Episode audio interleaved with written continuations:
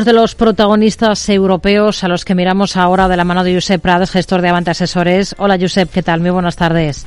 Buenas tardes. Bueno, tenemos varios resultados de grandes nombres de compañías europeas, como acabamos de, escuchar. ¿Qué harían parecido esos números del banco francés BNP Paribas? Aumenta su beneficio un 7,5% respecto a 2021, que ya había sido el mejor resultado de la historia del banco. Sí, los resultados son muy buenos en el caso de BNP. Son mejores quizás los, del conjunto del ejercicio que los eh, estrictos del cuarto trimestre.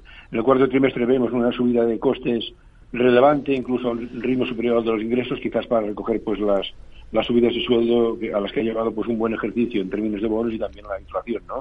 Pero en general diríamos que son muy buenos resultados y sobre todo clarifica muy muy eh, muy positivamente eh, sus perspectivas para los próximos tres años. Estamos hablando de unas perspectivas de crecimiento del beneficio por acción del orden del 40% en tres años, lo que creo que es lo que ha recogido muy positivamente el valor. Vemos un, valor que cotiza a un múltiplo PER bajo sobre el beneficio actual con perspectivas de crecimiento de doble dígito durante varios años. ¿no? Por tanto, eh, creo que es bastante creíble que BNP pueda tener un comportamiento positivo que le lleve a cotizar por lo menos a, a valores libres.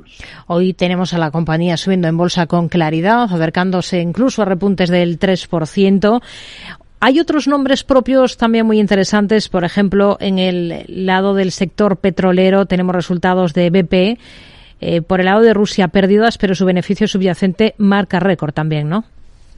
Sí, realmente hemos visto como en un solo ejercicio ha sido capaz de reducir la deuda desde más de 30.000 millones a casi solo 20.000, ¿no? Es decir, 10.000 millones en un solo año de reducción de deuda acompañado del incremento de, de beneficios y esto siendo compatible con financiar inversiones. Bien es cierto que inversiones más que nada en el negocio tradicional, no tanto en renovables como en muchos casos pues eh, se hace mucha publicidad de ellas, pero que en términos absolutos han sido pocas. Pero vamos, en cualquier caso ha sido un beneficio espectacular, como en general está pasando con, con todas las petroleras eh, que en el fondo pues están viéndose muy beneficiadas en este ejercicio cerramos del, entorno de altos precios, sobre todo del gas, que ha provocado la guerra Ucrania.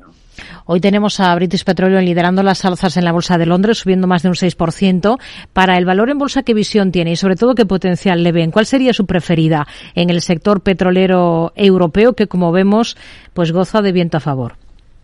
Nosotros en Europa estamos invertidos eh, solo en Total. Creemos que es una compañía que en una perspectiva de medio plazo está mucho más diversificada, que tiene una apuesta más clara por energías renovables y que en cualquier caso tiene un beneficio recurrente derivado de sus actividades de reseña y marketing eh, que lo hacen más atractivo. Hoy tenemos en el punto de mira a Siemens Energy, Siemens Gamesa, que por cierto hoy firma su último día en el mercado, sigue lastrando los resultados de, su matriz, de la alemana Siemens Energy, porque ha perdido 473 millones de euros en su primer trimestre fiscal. Tenemos a la compañía recortando en bolsa en torno al 2,5% en el tax. ¿Con qué se queda de, esos números? Bueno, los números son realmente muy malos, pero son todos imputables a Gamesa sin, el, sin Gamesa el beneficio sería claro y yo me quedaría de todo ello con las perspectivas de, generación de ingresos a, medio y largo plazo. ¿no? Pensamos que el año que viene será malo también, hay muchos contenciosos pendientes ahí que hay que resolver, pero tiene una cartera de pedidos de casi 100.000 millones de euros eh, que al final tendrá que dar su, su resultado. En la bolsa alemana hoy tenemos buen tono en Linde después de resultados, también en Continental, que está subiendo por encima de los dos puntos porcentuales. ¿Le convence este valor como para tenerlo ahora mismo en cartera? Sí, Continental eh, había caído muchísimo en los últimos años, ha dividido por, tres su precio por acción prácticamente.